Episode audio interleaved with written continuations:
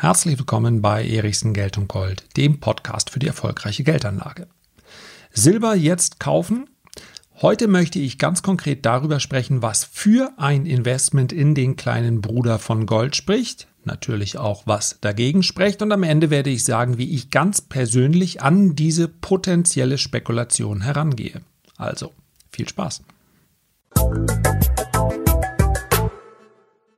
So, ich müsste mal überlegen, wie viele Folgen ich genau damit begonnen habe. So, ich möchte gleich über Silber sprechen.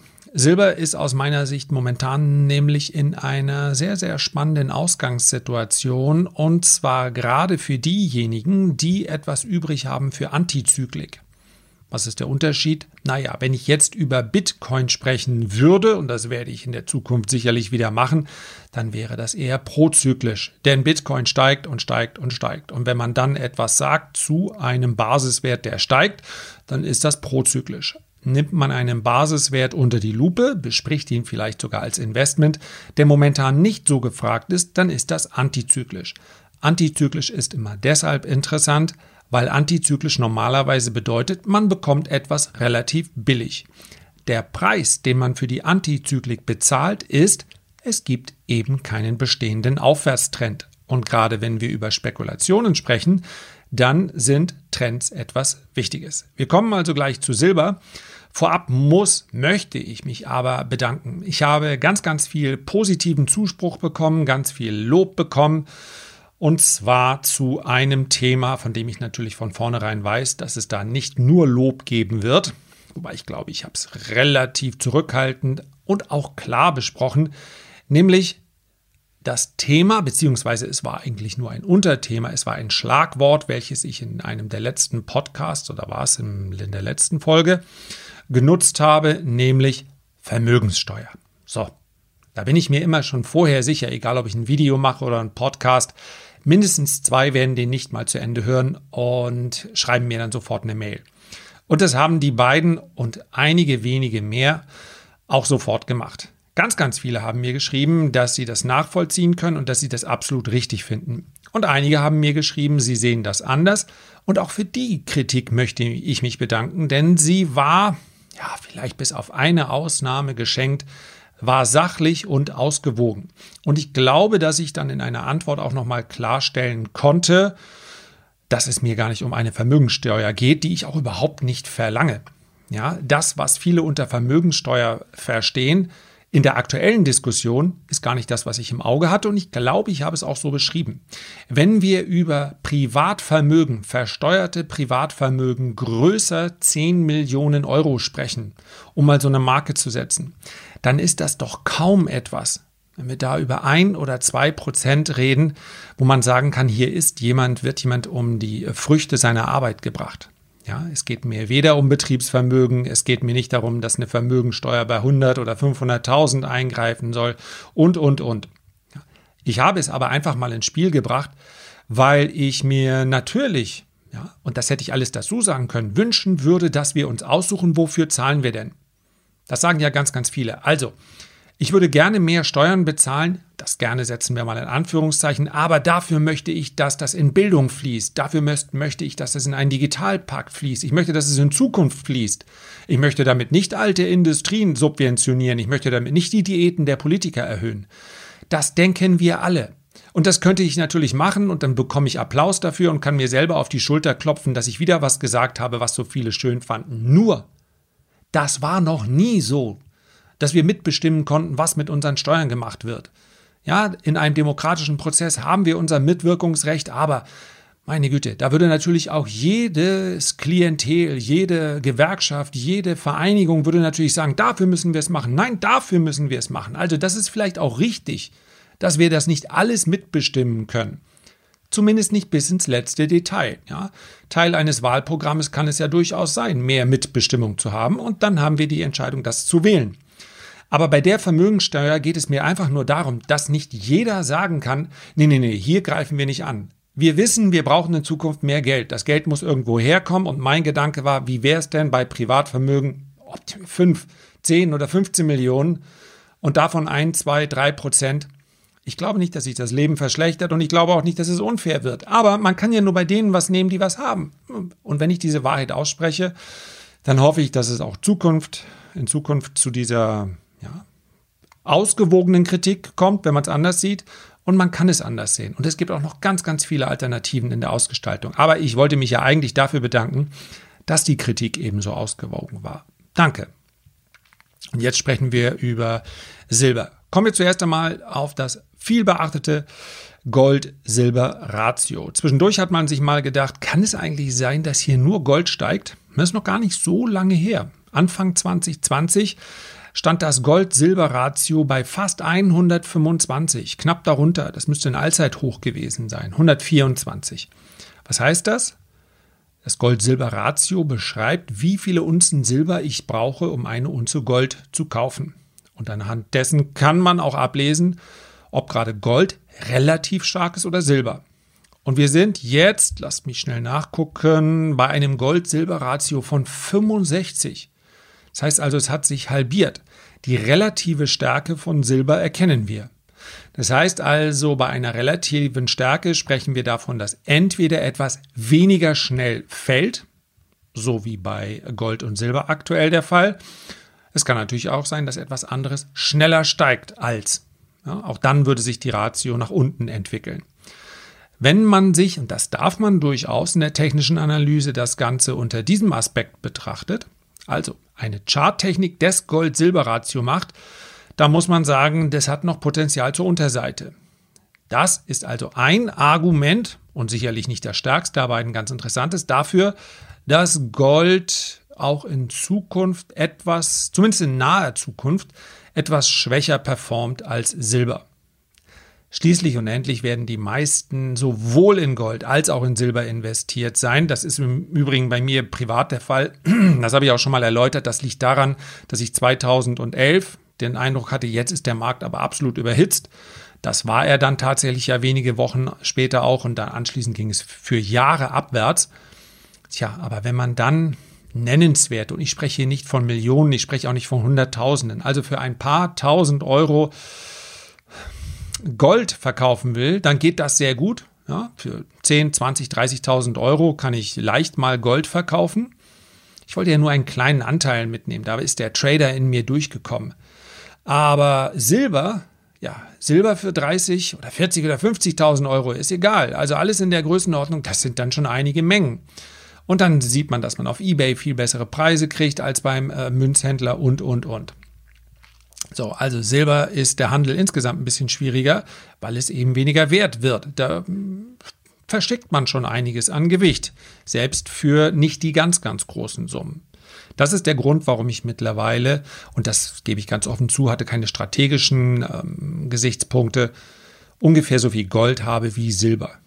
Im Übrigen alles steuerfrei, weil ich das schon ja, um die Jahrtausendwende gekauft habe. Damals gab es Silber noch ohne äh, Steuer obendrauf. Das ist ja heute etwas anderes.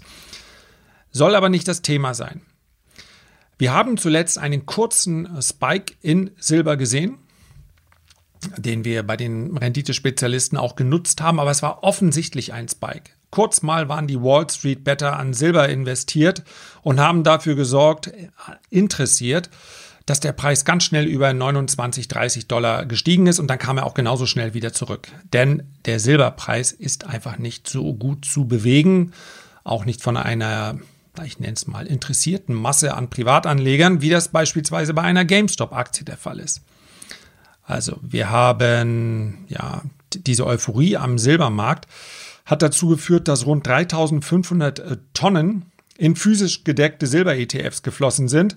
Davon sind aber auch 830 Tonnen wieder abgeflossen. Also ebenso haben Großanleger, wenn man sich diesen Preissprung anschaut, das genauso gemacht wie ich und haben ihre Long-Position teilweise abgebaut. Man darf nicht vergessen, es geht hier nicht um langfristige Investitionen, um Spekulationen sondern um Spekulation. Das heißt also, wenn der Preis steigt und sei es nur nach zwei Tagen, ja, dann wird eben ein Teil dieser Spekulation beendet. Ja, man hat ja vorher seine Ziele. Dementsprechend sind also die äh, Kontrakte der professionellen Marktteilnehmer, um es mal übergeordnet zu sagen, ich spreche hier von den COD-Daten, die sind auch deutlich runtergekommen. Und das ist gut, denn es gibt damit im Silber momentan keine spekulative Überhitzung. Und das ist ja eher ein Vorteil für jemanden, der noch investieren will, der also noch nicht investiert ist. Und fundamental könnten wir dann noch mit dazu nehmen, habt ihr vielleicht schon mal gehört, dass die Weltbank kürzlich über den Silberpreis gesprochen hat. Einfach deshalb, weil der, die erwartete Nachfrage nach Silber in den nächsten Jahren steigen könnte.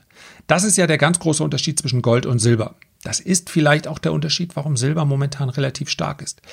Gold hat, und ich könnte ja hier mir gleich wieder ein bisschen Ärger einhandeln, indem ich sage, ähnlich wie Bitcoin, keine ganz große Verwendung. Wenn ich das nächste Mal im Flensburger Tageblatt lese, und das passiert mindestens einmal im Jahr, eher zweimal im Jahr. Ja, der Goldpreis ist in der vergangenen Woche gestiegen, wegen der, äh, des Hochzeitsmarktes in Indien. Ja, Hochzeiten finden offensichtlich in Indien immer in einer bestimmten Jahreszeit statt. Das mag auch so sein. Und wenn Hochzeitssaison ist, dann steigt der Goldpreis. Genau. Und der Ölpreis steigt immer im Winter und die Aktien von Spieleherstellern steigen immer rund um die Messe. Also wenn die Börse so funktionieren würde, liebes Flensburger Tageblatt, dann wäre es doch einfach, oder? Also so funktioniert es natürlich überhaupt nicht.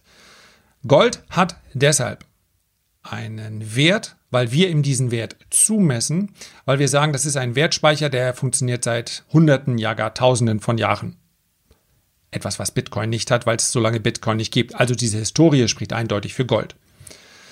Uh, ansonsten ist aber der industrielle Nutzen, die Verwendung von Gold relativ gering. Wenn es danach ginge, was wirklich nur verwendet würde, also wenn man die Sparguthaben, die in Gold reinfließen, in der Hoffnung, in der berechtigten Hoffnung darauf, dass Gold den Wert eines Vermögens zumindest erhalten kann, und das hat es in den letzten 100 Jahren geschafft, wenn man das rausrechnen würde, weil beispielsweise Gold, ja, was hat Elon Musk mal als Idee gehabt, wenn wir das auf dem Kometen Gold in Hülle und Fülle finden, da hat er natürlich recht, dann wird Gold wertlos. Es ist nur dann etwas wert, weil wir sagen, es ist ein knappes Gut und damit kann ich meinen Wert erhalten. Punkt. Nicht, weil man mit Gold so viel anstellen kann und weil es so schön glänzt. Und es glänzt wirklich schön. Silber hingegen wird zu 50 Prozent in der Industrie benutzt tatsächlich also auch verwendet. Es gibt eine industrielle Nachfrage. Das ist etwas gänzlich anderes. Deswegen bewegen sich diese Metalle übrigens auch nicht mehr immer in eine Richtung. Ja, die grobe Korrelation ist da, aber Silber ist eben nicht nur als Wertaufbewahrungsfunktion geeignet, sondern wird auch wirklich verbraucht. Und die Weltbank hat kürzlich gemahnt, dass wir beim Übergang zu elektrischen Technologien und erneuerbaren Energien Gefahr laufen, auch diese Gefahr muss man in Anführungszeichen setzen, denn selbstverständlich weiß man vorher, was passiert und deswegen ist es unwahrscheinlich, dass man in einen Engpass läuft, ja, weil man sich ja darauf einstellen kann.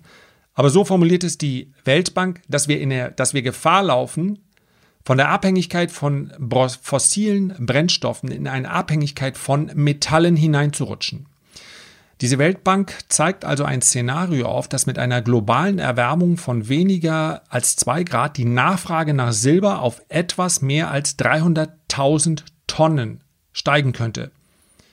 Daher mehr als die derzeitige Produktion von zehn Jahren. Ja, das betrifft nur die Energieproduktion. Silber ist aber auch ein, ein Metall, das sich weiterentwickeln kann. Neue Batterietechnologien, die ähm, ja, wie werden die genannt, Festkörper Lithium. Ich bin da absolut äh, kein Experte. Aber im Gegensatz zu Lithium-Ionen-Batterien werden dort versilberte Graphitanoden verwendet. Ein Beispiel. Insgesamt hat Silber eine stark leitende Eigenschaft und deswegen wird es ja beispielsweise in der Photovoltaik auch schon verwendet. Also, es sieht danach aus, und anders kann ich es nicht formulieren, weil nochmal, ich bin kein Experte. Ich freue mich hier immer, wenn Experten mich aufklären. Vielleicht ist ja einer dabei, der mir da mehr sagen, zu sagen kann. Dann werde ich es gerne auch in einer der nächsten Podcasts oder Videos nochmal besprechen. Dass diese zukunftsorientierten Technologien, für die wir uns entschieden haben, Deswegen, damit möchte ich nur mal die Diskussion außen vornehmen. Man hätte auch alles anders machen können. Wir haben uns dafür entschieden. Und diese Zukunftstechnologien, die brauchen Silber die werden äh, den Bedarf an Silber erhöhen. So, all das ist natürlich nichts, was für eine Spekulation spricht. Denn es ist ja eher eine langfristige Anlage. Aber wie schon gesagt, langfristig bin ich ja investiert. Da brauche ich mir jetzt gar keine Gedanken zu machen. Was ist aber mit einer Spekulation? Und ich klicke mal im Hintergrund, klick, weil ich mir damit natürlich auch den Chart ansehe. Und ich würde jetzt gerne ein klares Signal besprechen und sagen, ah, hier habe ich es. Hier sind diese Indikatoren und die überschneiden sich so und dann macht das der Chart und dann kann sich dir ganz klar sagen, dass Silber steigt. Das habe ich nicht. Ich habe aktuell in den Edelmetallen keine positiven Aussichten zu vermelden. Insbesondere deshalb, weil Silber eben nicht völlig autark läuft. Und während ich das hier bespreche, handelt Gold deutlich unter 2000 US-Dollar und damit an einem Terrain, wo ich leicht charttechnisch ableiten kann, dass Gold auch noch 100 oder 150 Dollar fällt. Mehr wahrscheinlich nicht. Und wer sagt, hm, das warte ich gerne noch ab, ist auch völlig in Ordnung. Ich möchte es ja rechtzeitig hier besprechen. Ja. Im Silber ist es mehr ein Bauchgefühl. Sowohl Gold und Silber werden aus meiner Sicht, und Achtung, Bauchgefühl, selbst wenn es mit 20 oder 25 Jahren unterlegt ist, ist nicht viel mehr als Bauchgefühl. Aus meiner Sicht werden in den nächsten zwei bis drei Jahren deutlich höhere Kursstände sehen. Sowohl in Gold, aber gerade auch in Silber. Und damit sind wir wieder bei der Antizyklik. Ob wir nun über eine Silberaktie sprechen, über einen Silber-ETF, ein Derivat, ja, würde ich nicht unbedingt vorschlagen für einen so langen Zeitraum. Aber so oder so, es kommt ja immer darauf an, wann steige ich ein, zu welchem Kurs und was habe ich für Ziele und wo setze ich einen Stop. Und den kann ich nur anhand des aktuellen Kurses, anhand des Charts ausmachen. Sollte Silber unter 24 Dollar abrutschen, dann wäre das etwas charttechnisches sehr Negatives. Wir haben darüber noch eine Marke, die habe ich auch schon häufig besprochen, die liegt bei etwa 26 Dollar. Während ich diesen Podcast heute aufnehme, handeln wir bei 27, 25. Ja, ein Rutsch unter 26, nennen wir es mal so, die Ampel springt auf gelb. Ein Rutsch unter 24, 20, die Ampel springt auf rot. Und so gehe ich an diese Spekulation ran, die ich im Übrigen noch gar nicht eröffnet habe. Ja. Dazu ist der Podcast hier nicht da, um zu sagen, heute steige ich ein und dann mache ich den nächsten Podcast, wenn ich wieder aussteige. Ja. Das wäre auch nicht ganz richtig, denn schließlich und endlich bezahlen die Leser der Renditespezialisten dafür, dass ich ihnen genau diese Einschätzung gebe. Da bitte ich um Verständnis. Auch da bekomme ich natürlich manchmal Fragen, ja, mach doch mal mehr konkrete Trades in Anführungszeichen. Ja. Ich teile sehr gerne mit euch, aber so ein Podcast ist nicht dafür geeignet, um zu sagen, heute Nachmittag einsteigen und in einer Woche wieder aussteigen. Dazu ist er einfach nicht da und dazu ist er auch vom Themengebiet her zu breit. Da müsste ich ja ein Podcast-Depot führen und, und, und. Also ihr merkt, das ist, das ist nicht zielführend. Aber über die Chance möchte ich euch natürlich hier gerne berichten. Also, wir wissen, wo die Ampel auf Gelb springt, wo sie auf Rot springt. Und was ist mit den Zielen? Wenn ich mir den langfristigen Silberchart anschaue, dann haben wir hier noch enormes Potenzial.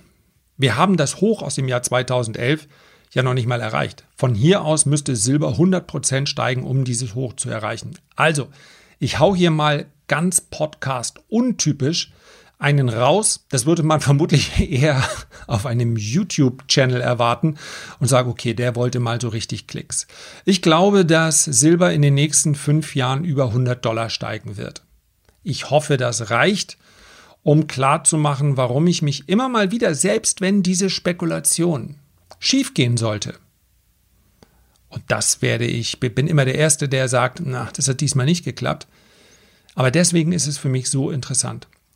Wenn man sich die Hossen, also die massiven Trendbewegungen in Silber anschaut, dann erkennt man, es lohnt sich, hier möglich, möglicherweise auch ein oder zweimal daneben zu schießen, wenn man dann beim dritten Mal dabei ist. Denn wenn Silber erstmal in die Rallye übergeht, dann in der Regel in einer Geschwindigkeit, dass fast alle anderen Anlageklassen nicht mehr hinterherkommen, weil der Silbermarkt eben auch nicht so groß ist. Und weil zu dem gesamten möglicherweise fundamentalen Kapital dann mit einem Mal das gesamte spekulative Kapital auch noch mit dazukommt. Und dann geht die Post ab. Noch sind wir nicht an diesem Punkt. Aber ich wollte es euch rechtzeitig vorstellen. Den Rest entscheidet ihr wie immer selbst. Und abschließend nochmal. Kritik, Lob, ich freue mich über alles. Äh, gerne auch per Mail. Aber wenn ihr euch jetzt 10, 20, 30 Sekunden Zeit nehmen mögt, den Podcast, den abonniert habt ihr wahrscheinlich eh, ja, ihr wisst, ich muss, das, ich sehe das Handelsblatt und denke, da musst du vorbei. Der Mensch braucht ja Ziele. Also, wenn ihr mögt, dann gebt mir ein Feedback, gebt mir eine Sternebewertung und das geht momentan nur auf der Apple-Plattform. Aber ich freue mich drüber und wenn ihr jetzt keine Zeit habt, ist es auch vollkommen in Ordnung. Wir hören uns ja diese Woche nochmal wieder. Liebe Grüße. Herzlichen Dank für deine Aufmerksamkeit. Ich freue mich, wenn du auch beim nächsten Mal wieder mit dabei bist und wünsche dir bis dahin eine gute Zeit. Dein Lars.